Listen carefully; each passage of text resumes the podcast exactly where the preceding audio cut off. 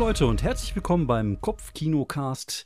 Hier heute bei uns und ich meine mit uns nicht nur mich selber, nämlich ich bin David Grassoff, ich bin Stand-up-Comedian, ich bin äh, Autor und ich bin seit 1984 ein Liebhaber des Pen-and-Paper-Rollenspiels.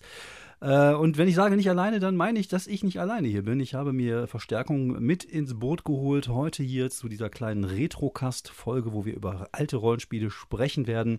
Und ich freue mich sehr, dass er hier ist. Mein äh, Kollege, mein Freund Fabian Mauruschat. Grüß dich, Fabian. Ja, hallo und ähm, hallo an alle da draußen, was immer ihr spielen möget. Genau, und wie viele ihr auch seid. Also ich denke mindestens zwei. Also zwei schaffen wir auf jeden Fall. damit okay. kommen wir aber auf, hm? ja, damit kommen wir auf jeden Fall aber auch in die Top 10 der Pen and Paper Podcasts, weil so viele gibt es in Deutschland tatsächlich nicht. Ah, nice. Da sind wir in guter Gesellschaft, sag ich mal. Ja, auf jeden Fall, ja. Ähm, ja, wir wollen heute Abend ein bisschen über ähm, zwei Rollenspiele sprechen, die, äh, ja, die sozusagen für Deutschland den Anfang gemacht haben. Also es sind zwei der allerersten Rollenspiele, die hier in Deutschland erschienen sind. Das ist einmal das Schwarze Auge und einmal Midgard. Und wir fangen ein bisschen an und reden über das äh, altehrwürdige schwarze Auge. Und damit meinen wir nicht das, was passiert, wenn man einen Boxkampf verloren hat, sondern das Spiel von äh, Alpers, Fuchs und Kiesow, wenn ich das jetzt so richtig zusammenfassen kann, was ich glaube im Jahre 84 in Deutschland erschienen ist. War es denn für dich, so wie für mich auch, das erste Mal? Ja, das war auch bei mir so. Ähm, das hatte ich schon irgendwie, glaube ich, recht früh mir mal immer wieder durchgelesen. Äh, aber eine Zeit lang und das, ähm, also dieses allererste, diese allererste Box oder diese beiden Hefte mit irgendwie Silvanas Befreiung, diesem interessanten Solo-Abenteuer und halt den, den, dem Regelgerüst. Ähm, und das hat mich echt ähm, richtig gepackt. Aber ich habe es tatsächlich erstmal nicht wirklich gespielt. Irgendwann hatten mich äh, ja, Schulkameraden irgendwie angesprochen, wollen wir es nicht mal spielen? Und äh, genau, ich glaube, da war ich, weiß nicht, 13, 14 so ungefähr. Also ganz so früh wie du bin ich dann wahrscheinlich nicht gewesen. Ja, danke schön. Das ist eine, ein schöner Wink mit dem alten Soundfall. Ja, ich bin. Äh nicht nur, dass du so alt bist, meine ich, sondern ich glaube, du hast äh, dann ja auch vielleicht früher angefangen. Ein paar Jahre früher angefangen. Ja, ich habe es äh, 84 tatsächlich in meine kleinen Finger bekommen. Also 84, 85 genau würde ich jetzt nicht sagen können, weil ich ja die französische Übersetzung in den Finger hatte, nämlich nicht das deutsche Buch. Ich habe ja damals äh, noch in Frankreich Kannst gelebt. Du einmal auf Französisch sagen. Heißt, das, das, das Spiel hieß L'œil noir. Und ähm, es gab damals in Frankreich eine, eine Taschenbuchreihe, die nannte sich äh, Les Livres dont vous êtes les héros. Ich könnte es auch mal mit erotischen Stimme sagen. Les Livres mhm. dont vous êtes les héros. Und äh, das waren halt diese, diese Abenteuerbücher, die man kennt. Der Bücher Zauberer. mit einem Helden oder wie heißt das übersetzt? Das, das heißt übersetzt ähm, die Bücher, in denen du der Held bist. Also eigentlich der feuchte ja. Traum eines jeden unendliche Geschichte Guckers und Liebhabers, was man ja in dem Alter so als Nerd ja auch mitunter war. Und ähm, es war halt so, das waren halt diese Abenteuerbücher, die man so kennt, halt so der Zauberer vom Feuerberg und der einsame Wolf und diese Geschichten, die sind dann halt in einer separaten Reihe, ich glaube bei Hachette, so hieß der Verlag, erschienen. Und die haben dann irgendwann ähm, das Spiel von Schmidt Spiele übersetzt äh, nämlich das Schwarze Auge, was in Deutschland erschienen ist, 84. Ich weiß aber nicht, ob es tatsächlich 84 oder 85 in Frankreich rausgekommen ist. Ich bin mir nicht sicher. Ich, in meiner Erinnerung würde ich sagen 84, Ende 84. Und ähm, das waren damals auch Taschenbücher. Das, ähm, die Box sah auch aus wie ein großes Taschenbuch aus Kunststoff also wie so ein großes Buch. Das konnte man so hm, aufklappen. Okay, das ist interessant. Und da waren diese Bücher drin und die waren aber in dem gleichen Taschenbuchformat wie auch die, ähm, die anderen Bücher aus der Reihe. Und die waren auch so in der gleichen Reihe sozusagen. Es war dann nicht mehr äh, das Buch, wo du der Held bist, sondern es war das Spiel, wo du der Held bist. Ah, okay. Und dann habe ich Wobei das auch. Das natürlich auch schon. Mh, ist, ist clever schon spannend, dass die, die, äh, ähm, die, das schwarze Auge dann diese Reihe reingepackt genau. haben. Aber andererseits äh, so die, die Solo-Abenteuer, die gehörten ja immer dazu. Die, ja. So als, als Markenkern vom schwarzen Auge. Genau. Und damit haben die die Leute auch gecatcht. Also es war eigentlich vom Marketing her eine super äh, clevere Story, würde ich jetzt einfach behaupten. Und äh, dann hatte ich das erstmal. Ich wusste aber auch am Anfang gar nicht so genau, was, wie mache ich das jetzt? Das, äh, also ich, ich kannte ja. Ja, das ist ganz komisch, das stimmt. Also die, wenn du zum ersten Mal so Regeln von so einem Rollenspiel durchliest, das dauert. Äh, zuerst mal versteht man das gar nicht so wirklich gut. Nein, also auch wenn du irgendwie normale Spiele kennst mit Brett und genau. was weiß ich. Äh, ähm, selbst dann fällt der Groschen nicht sofort oder der, der Heller. Nein, nein, also du müsstest, am, am besten ist halt, wenn du jemanden hast, der dir das vorspielt. Aber damals gab es ja kein YouTube. Es gab ja noch nicht mal das Internet. Wir hatten ja noch nicht mal Strom. Das Buch ist ja auch noch nicht mal auf Papier erschienen, sondern auf Baumrinde. Und deswegen konnte man das ja nirgendwo wirklich sehen. Und dann hörte man mal von einem Freund, von einem Freund, der das mal gesehen hatte in den USA und der auch ungefähr wusste, wie das funktioniert. Und so ist das dann irgendwann in so meinem kleinen Freundeskreis dann auch gelandet und ich habe dann erst angefangen, mit zwei Freunden das zu spielen. Und es war so dieser harte Kern, so drei Leute, danach ist dann noch ein Vierter hinzugekommen, aber das war so der harte Kern, mit dem wir am Anfang das gespielt haben. Und ich würde jetzt fast behaupten, so richtig gut Rollenspiel war das damals nicht. Also das war, keine Ahnung, irgendwie, irgendwie haben wir einfach gemacht ich glaube. Ja, gut, wenn man so als, als Pubertierender da, glaube ich, auch so eine äh, ganze Kelle, ähm, wie nennt man das nochmal, äh, so, so eigene Fantasie verwirklichen kann, dann ja, ist genau. das in der Regel auch jetzt nicht ähm, ich sag mal, preisverdächtig. Aber ich denke mal, es macht halt saumäßig Spaß. Auf jeden Fall. Und ich kann mich nicht wirklich an viele Sachen erinnern. Das äh, ist halt auch schon lange her und da sind auch viele Jahre des Alkohol, der Drogen, der äh, verschiedenen äh, anderen Substanzen, die meinem Körper nicht gut getan haben, dazwischen. Und deswegen äh, weiß ich nicht mehr so mega viel über die Zeit. Aber ich weiß zum Beispiel, dass ich irgendwann mal einen Magier gespielt habe. Da war ich so 12, 13. Und ich hatte so ein, so ein Heft, so, so, so ein Schulheft, und da hatte ich dann irgendwie, jeder von uns hatte einen Charakter und jeder von uns hatte so eine Kutsche. Aber es war so eine Art Wohnkutsche. Und die haben wir dann halt in dieses Heft reingemalt. Und da waren dann auch Seiten von Dingen, die wir gesammelt haben, magische Gegenstände. Und da war auch eine komplette Küchenausrüstung mit drin. Wir haben einfach alles da reingeschrieben, was wir halt in dieser Kutsche mit uns geführt haben. Und äh, das war schon ziemlich schräg. Aber da, da war halt damals, glaube ich, auch eher so das. Ähm, ja, einfach kreativ sein, war, stand so ein bisschen im Mittelpunkt, glaube ich. Ihr wart sozusagen die Wohnmobil-Hobos. Äh, man nennt ja auch so Rollenspielgruppen, äh, nennt man ja auch gerne Mörder-Hobos, weil sie so durchs Land ziehen, Stimmt. alles umbringen und äh, irgendwie Schätze einsacken. Äh, genau. also als ähm, äh, Euphemismus für äh, Sachen mitgehen lassen. genau. Das ist auch wieder ein Euphemismus für klauen. Egal. Ja, eigentlich schon, wir, ja. Wir wissen alle, was gemeint ist. Genau.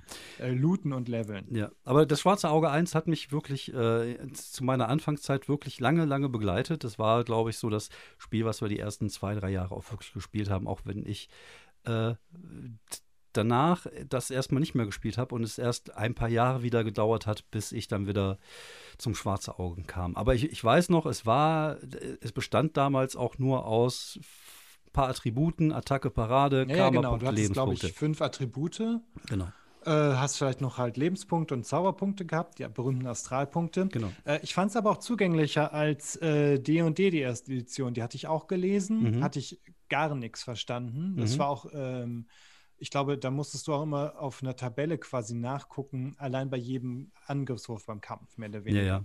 Und das gab es bei DSA nicht. Da würfelst du einmal und guckst, habe ich getroffen oder nicht. Das genau. ist halt schon ganz schön. Äh, dann hast du noch, ne, du kannst auch Schläge aktiv parieren. Das ist auch mhm. irgendwie nett im Gegensatz zu D&D, wo du immer entweder getroffen wirst oder nicht. Genau. Äh, aber das hat dummerweise dann dazu geführt, dass diese Kämpfe noch mal ein kleines bisschen länger dauern, weil Treffer abgewehrt, genau. Treffer abgewehrt, ja, ja. Treffer abgewehrt, dann Rüstungsklasse. Ne? Von den Punkt, von den Schadenspunkten ziehst du dann immer noch was ab. Das heißt, das ist halt irgendwie auch, äh, sind es halt valide Mechanismen, die sind rund, aber die führen nicht zu einem flotten, unkomplizierten Spiel. Also doch un relativ unkompliziert, aber halt irgendwie auch immer wieder äh, drei, vier Runden dauert jeder Kampf länger. Genau. Und wenn dann alle einmal zuschlagen müssen, äh, dürfen, ja. dann, dann zieht sich's einfach. Das ist auch ein bisschen die Problematik, finde ich, bei, diesen, bei dieser Art von Spiel. Es ist egal, ob jetzt DSA oder in dem Fall auch DND ist.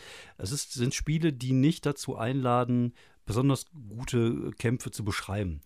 Ähm, klar, am Anfang hat man das ja vermutlich eh nicht gemacht, weil man ja nie so wirklich genau wusste, wofür ist Rollenspiel eigentlich gut. Eigentlich war es so eine Art von dem, was man im, im, im, im Computer mal gespielt hat. Ich habe ja damals auch so Sachen wie Oh, oh, das wird jetzt ganz, äh, ganz düstere Referenz. Es gab in Frankreich einen Computer, der hieß Auric Atmos. Er hatte 48 Bit. Und ich glaube, der ist in Deutschland nie erschienen. Und es war, es gab schon damals ein paar coole Spiele drauf, L'Aigle d'Or oder äh, unter anderem auch Tyran. Und Tyran war so eine Art, ähm, so äh, nicht Baldur's Gate, sondern Bart's Tale. Das ist das, was dann mhm. später auf C64er gab, mit ein bisschen bessere Grafik, so in der Art. Also ganz viele Dungeons.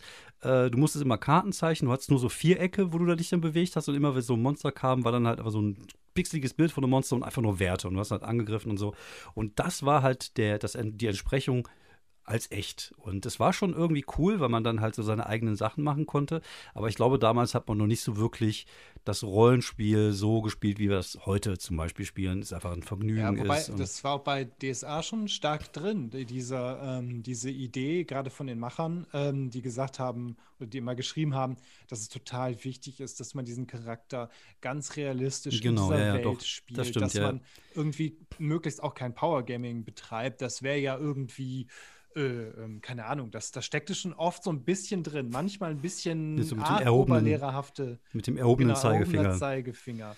Ähm, aber andererseits, wenn man sich manche Abenteuer anguckt, da ähm, die waren dann auch wieder so wie, wie auch früher D&D-Abenteuer. Da ging es auch in die falsche Ecke und dann äh, musstest du auch würfeln, sonst bist du tot. So ja, genau.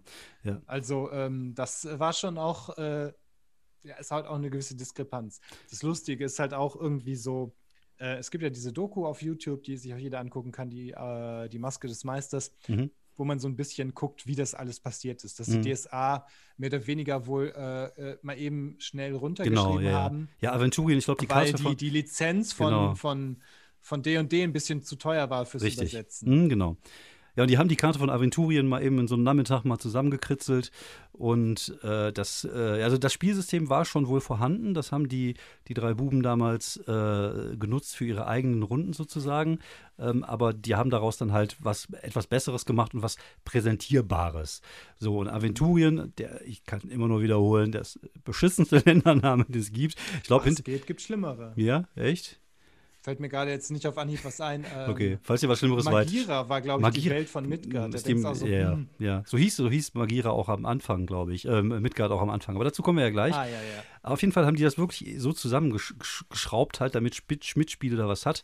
Ähm, und da gab es ja auch wirklich diese Maske des Meisters, die man sich so aufsetzen konnte. Warum auch immer. Du sahst aus, als wenn du gerade aus dem SM-Club kamst. Ähm, was die sich dabei gedacht haben, keine Ahnung. Zielgruppen äh, genau. Aber es gab dann auch schon einen Spielleiter schon mit drin. Also du hattest ja alles in dieser Box erstmal drin, was du so ein bisschen gebraucht hast. Und mhm. dann kam dann hinterher äh, dann mit, mit Havena eine, eine eigene äh, Spielebox mit einer eigenen Stadt. Ich glaube, es gab auch eine Aventurienbox und es äh, kam ja dann irgendwie das schon. Es kam alles so dann nach und nach. Genau. Also es gab in der ersten Edition auch halt schon erste Regelerweiterungen. Dann, dann wurde es auch gleich schon ein bisschen äh, unübersichtlicher, fand mhm. ich. Ähm, aber die, ich finde, dass das äh, Schönste, in Anführungsstrichen, am alten äh, äh allerersten DSA sind natürlich die endgeilen, gereimten Zaubernamen. Von Film vom Funkel bringen Licht ins Dunkel bis ja. äh, Fulminictus Donnerkeil triff und töte wie ein Pfeil. Ja, das war schon ein ziemlich großes Kino. Also man hat schon versucht, einen eigenen Stil da reinzubringen, glaube mhm. ich. Ähm, ob der jetzt gut ich meine, okay, ist. es ist total, ja, es ist, es ist total, es sticht raus irgendwie ja. aus der Menge damals. Ja. Ähm, hat gleichzeitig irgendwie, hat einen gewissen Charme, aber wenn er dabei steht, machen Sie das auch auf jeden Fall am Spieltisch mit den richtigen Gesten. Da hm. denkst du auch so, hm, hm okay, vielleicht okay. nehme ich dann doch lieber einen Zwerg ja, so. Ja, ja, das ist, ähm, das ist ein ähm, bisschen seltsam, aber das ist halt auch so ein bisschen altbacken. Also ich glaube, heutzutage ist es ja eher so, dass äh, jede, ich, ich, würde sagen vom Gefühl her, dass jede Runde irgendwie anders ist und jeder Spielertyp vielleicht auch anders ist und dass Spieler eines gleichen Typen sich vielleicht auch oft finden. Da gibt es Leute, die beschreiben eher, was ihre Charaktere machen, andere stehen dann auf und machen die Bewegung. Ähm, generell sollte man da, glaube ich, auch nicht von außen äh, jetzt äh, unbedingt sagen, wie man das zu machen hat. Wenn das sollte halt jeder selber wissen und irgendwie sein Ding oder ihr Ding finden. Genau, ähm, das ist einfach wirklich so, die, die Gruppe muss sich da zusammen genau. alles zurechtfinden. Und wenn man halt Bock hat, irgendwie, oder was weiß ich, wie DSA 1-mäßig oder wie so, weiß nicht, Potter-mäßig ja. irgendwie auch so äh, Invocatio zu rufen, was für sich, was die rufen. Ja. Äh, das ist eigentlich auch, hat halt schon irgendwie was. Also ja. warum auch nicht? Genau, also ich rufe ja auch manchmal Burn, Motherfucker, Burn, wenn ich Feuerzauber Wenn du einen Feuerball schmeißt. Wenn ich einen Feuer, das werde ich demnächst machen. Ich habe ja demnächst den Feuerball. Obwohl, ich nehme den ja gar nicht. Aber egal, das ist ein ganz anderes Thema. Ähm, du hast ja letztens auch wieder äh, DSA 1 gespielt. Genau, ähm, das ist, durfte ich äh, Spiel leiten. Aha. aha. Das ist ja ein bisschen so, wie wenn du heute Bud Spencer und Terence Hill Filme guckst. Es gibt welche, die sind gut gealtert, es gibt welche, die sind gar nicht gut gealtert. Oder Fernsehserien zum Beispiel. Schaut euch lieber nicht die alten All-Folgen an, die sind nicht gut gealtert. Dafür kann man sich zurück in die Zukunft angucken. Immer noch ein grandioser Film. Was ist denn DSA 1? Ist es eher Alf oder ist es eher zurück in die Zukunft? Ich finde, wenn man die, diese Grundboxen nimmt, dann ist das, ähm, ist das halt ein Grund, ist das halt ein gut spielbares ähm, also ein relativ rundes Spiel. Also ich finde, wenn du es ein bisschen reduzierst und so ein paar Sachen äh, sozusagen so ein bisschen gleich, äh, gleicher machst. Also an die Zauber sind wir nicht rangegangen, ähm, aber da könnte man, äh, ähm, also vom, vom Spieldesign her, ähm, könnte man dann ein rundes System draus machen. Es ist, da steckt wirklich viel Schönes drin. Ähm, wir hatten dann aber auch irgendwie eine Erweiterung und ich finde, äh, also für einen Geweihten, eine Geweihte, äh, einen Druiden und die Waldel und mhm. Waldelfe. Ja, ich erinnere mich. Und da hat man gemerkt, dass ähm, diese geweihten Regeln, also diese, diese Priester halt im schwarzen Auge, dass das einfach äh, irgendwie nicht so ganz, äh, äh, nicht so ganz rund war. Da, da haben wir so ein bisschen dran rumgebastelt. Ich hatte den Leuten auch äh, dann allen irgendwie Schicksalspunkte gegeben, dass die irgendwie dreimal äh, was neu würfeln können und das halt, dass sie sich nach und nach wieder aufbauen. Mhm. Ähm, also man hat da ein bisschen dran rumgebastelt, zwischendurch auch gemerkt, okay, oh, der, der Charakter hatte jetzt nur noch zwei äh, Lebenspunkte nach dem Kampf und so rein nach den Regeln bist du bei null ja wirklich tot. Ähm, Stimmt, da, da gab es keinen Rettungswurf. Da dachte ich auch so, oh, da müsste man vielleicht nochmal gucken, mhm. aber hinterher ging ging dieses Problem dann auch nicht. Okay. Naja. Und die Abenteuer waren aber auch einfach auch grandios unausgeglichen. Dann triffst du irgendwie so Echsenmenschen und äh, die laden dich zum Essen ein und wenn du mit denen isst, dann kann es sein, dass du permanent Lebenspunkte dazu kriegst oder verlierst. Das ähm, äh, war also auch echt irgendwie äh, witzig. Ja, für ja. den einen Spieler nicht, für den anderen umso mehr. Ja. Ähm, oder halt so Sachen wie, das Abenteuer sieht vor, dass die Helden auf jeden Fall von einem Riesen eingefangen werden. So, die können nichts machen. Die können ja, auch nicht sagen, ich versuche halt, schnell wegzulaufen. Ist ein bisschen Railroading, also sehr viel Railroading, wenig Sandbox. Aber gut, das war damals halt auch einfach so. Und auch diese Abenteuer waren ein bisschen so. Es war ja eigentlich äh, sozusagen diese, diese Bücher, die man früher hatte, nur für mehrere Personen dann. Und deswegen ja, kam es natürlich, also, dass ja. da. Aber ähm, man, man merkt schon, dass. Ähm, wenn man so die, die, die Entwicklung der verschiedenen Spiele so ein bisschen verfolgt, dass es natürlich wesentlich komplizierter alles geworden ist, dass es auch wesentlich regelintensiver geworden ist, gerade DSA, würde ich sagen.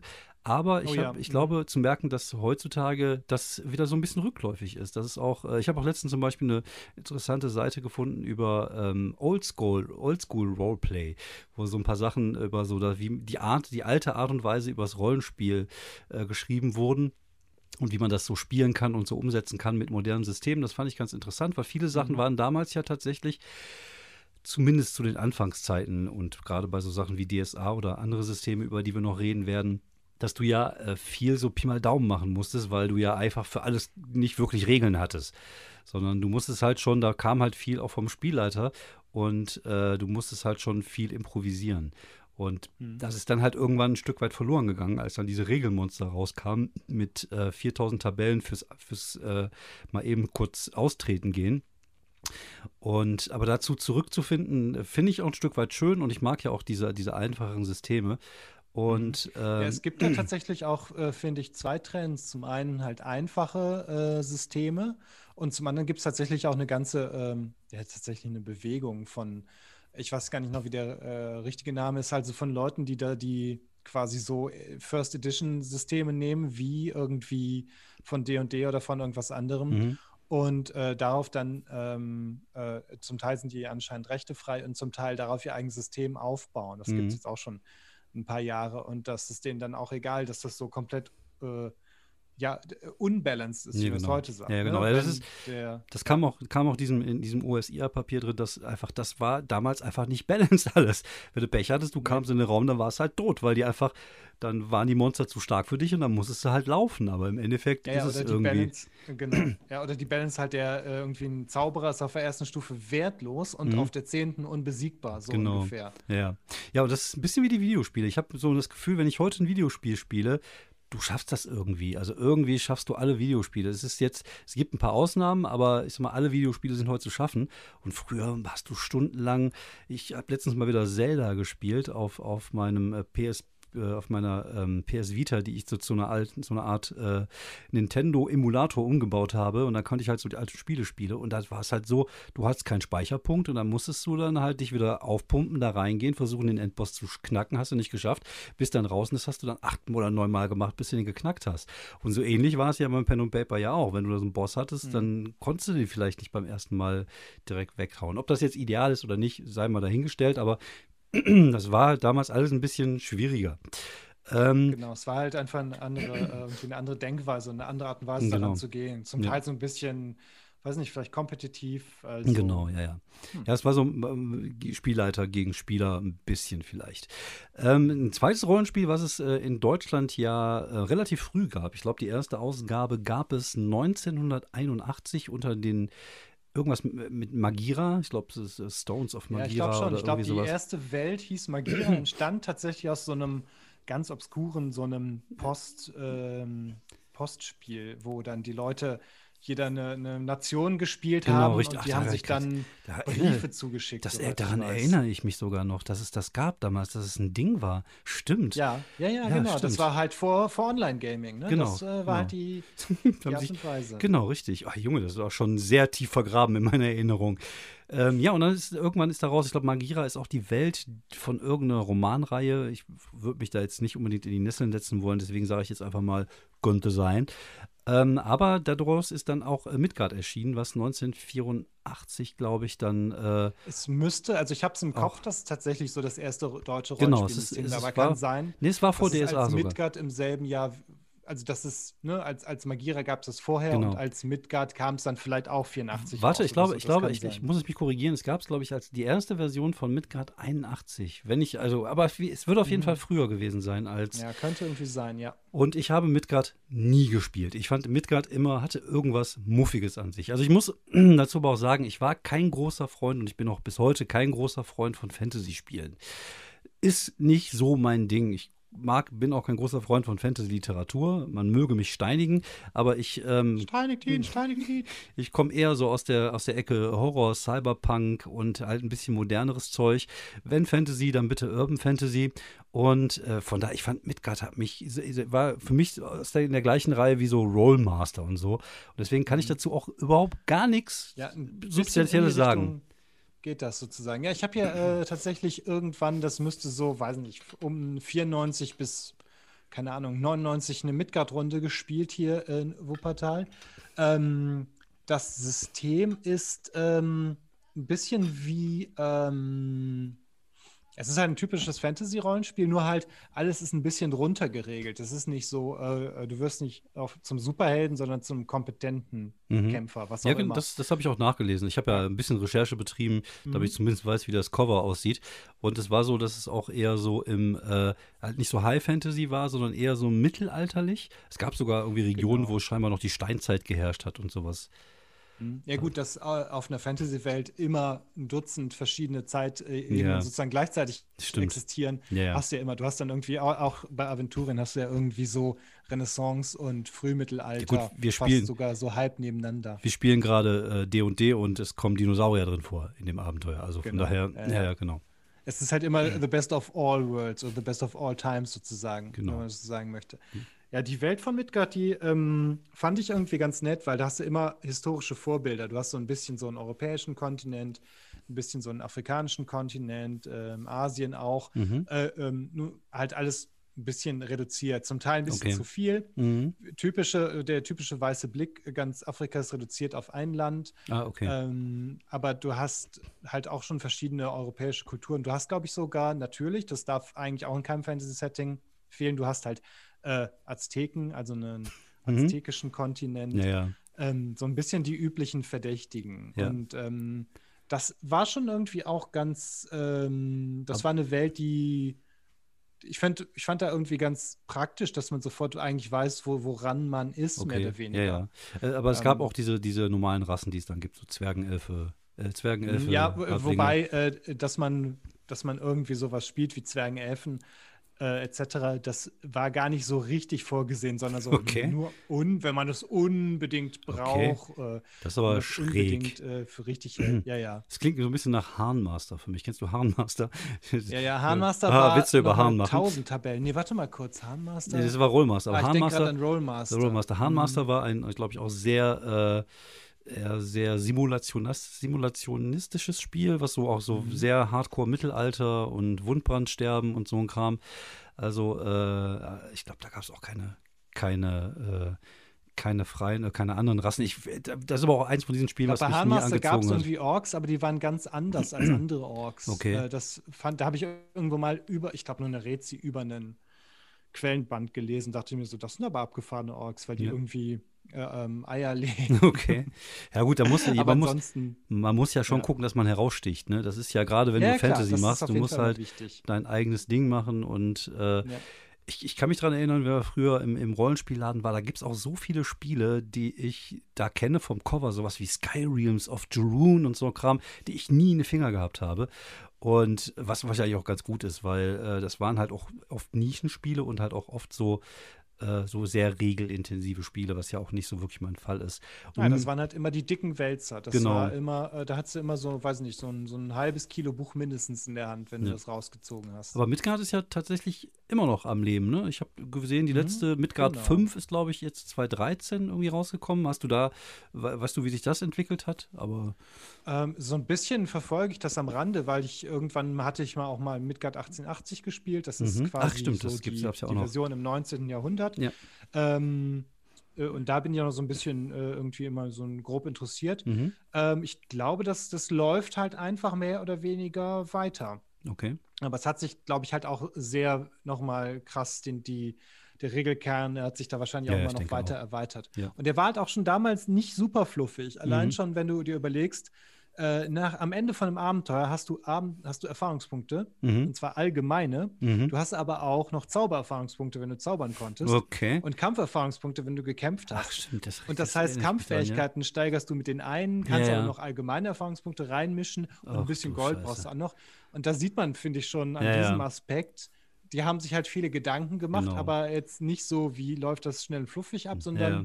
wie äh, ist das sozusagen, wie lässt sich so äh, mein Bild der Wahrheit, äh, der, der Welt richtig gut äh, ja. simula simulieren. Simulieren, also, ja, ja. Ne, halt der, der komplett simulationistische Ansatz. Ja, das war, wie gesagt, das war nie mein Fall. Deswegen äh, sind wir ja auch dann jahrelang hinterher bei Marvel gelandet. Äh, zum einen, weil das Superhelden-Ding sehr geil war und weil das Regelsystem sehr einfach ist. Aber dazu kommen wir ja in einer der nächsten Folgen hier. Ähm, Gibt es denn noch so ein paar alte Fantasy-Schinken, die du gespielt hast, wo du sagen würdest, so, ah, die sind nochmal erwähnenswert hier? Ich könnte da jetzt mal kurz Sturmbringer in den Raum werfen. Das lag bei mir vor allem daran, dass äh, dadurch, dass ich in Frankreich äh, damals gelebt habe, ähm, das war noch in der Zeit, bevor es auch da die Rollenspielläden gab. Die kamen dann irgendwann und das war natürlich äh, grandios, aber es hat ein bisschen gedauert. Äh, Und damals gab es halt die Spiele auch im, im normalen Spielladen. Und unter anderem war halt eine der Firma, die Spiele rausgebracht habe in Frankreich, neben äh, Schmidt-Spiele bzw. Hachette, äh, Chaosium. Und äh, da gab es halt einen französischen äh, Vertreter, der das dann irgendwie äh, verkauft hat. Also zum Beispiel war das dann L'Appel de Cthulhu. Also der, oh la la. Ah äh, ja, der Ruf, The Call of Cthulhu. The Der Call of Cthulhu, der Ruf- Cthulhus Ruf? der oder? Cthulhus Ruf, ja, genau. Wir wissen, was gemeint ist. Auch da, basierend auf dem alten Chaosium-System, also RuneQuest, das gleiche System. Und äh, in Frankreich war es halt so, die Spiele sind alle in Boxen erschienen, damit man sie halt gut in Spieleläden verkaufen konnte. Die waren dann Mhm. halt irgendwie beim Risiko unten ganz links in der Ecke. Und da gab War es aber halt. tatsächlich in Deutschland am Anfang auch so. Ich, de- war ganz normal, denke ich, weil man das ja als normale Spiele gesehen hat damals. Es waren ja auch eher, ja, noch Gesellschaftsspiele. Und äh, Sturmbringer war halt tatsächlich eins, was ich mir damals geholt habe, einfach weil ich die Bücher auch von ähm, Moorcock sehr ge geliebt habe. Gerade dieses sehr düstere, diese sehr düstere Welt von Melimonet, Aber gleichzeitig auch sehr Sklaverei, abgefahren. Also Drogen, sehr abgefahren. absoluter Favorite von mir. Ja, und viele Drogen im Spiel gewesen, wahrscheinlich beim Schreiben auch schon. Ähm, und es- ein grandioses Rollenspiel, es hat mir sehr, immer sehr gut gefallen. Ich mochte das auch, das war sehr düster. Aber es hatte ein Ding, was viele Rollenspiele in der Zeit hatten. Aber zumindest DSA nicht, nämlich Charaktere, die man gewürfelt hat. Also am Anfang war es so, dass man, also auch das war auch beim Marvel so, bei dem allerersten Marvel-System, äh, dass man die Charaktere gewürfelt hat, was völlig Banane ist, weil dann oft Sachen bei Definitiv. rumkommen, die überhaupt gar keinen Sinn ergeben. und eigentlich auch nicht wirklich so äh, ja, sinnvoll ist, wenn man sich sein, seinen Charakter da bauen will. Aber das war halt das Problem, dass du natürlich, zum Beispiel bei Sturmringer warst du so, äh, du hattest verschiedene Herkünfte. Und je nachdem, wo du herkamst, hattest du halt Bonis oder Malis. Zum Beispiel, wenn du aus Mal Melny Bonnet stammtest, hattest du plötzlich eine Riesenlatte an Bonis. Und wenn du aus Pantan oder wie das hieß, stammtest, hattest du auch ein paar. Aber wenn du dann irgendwie aus irgendeiner Kackecke kamst, wie der, die dritte Höhle rechts bei Recklinghausen, dann konntest du nichts. Und wenn du Pech hattest, dann warst du auch Bettler und dann konntest du noch weniger.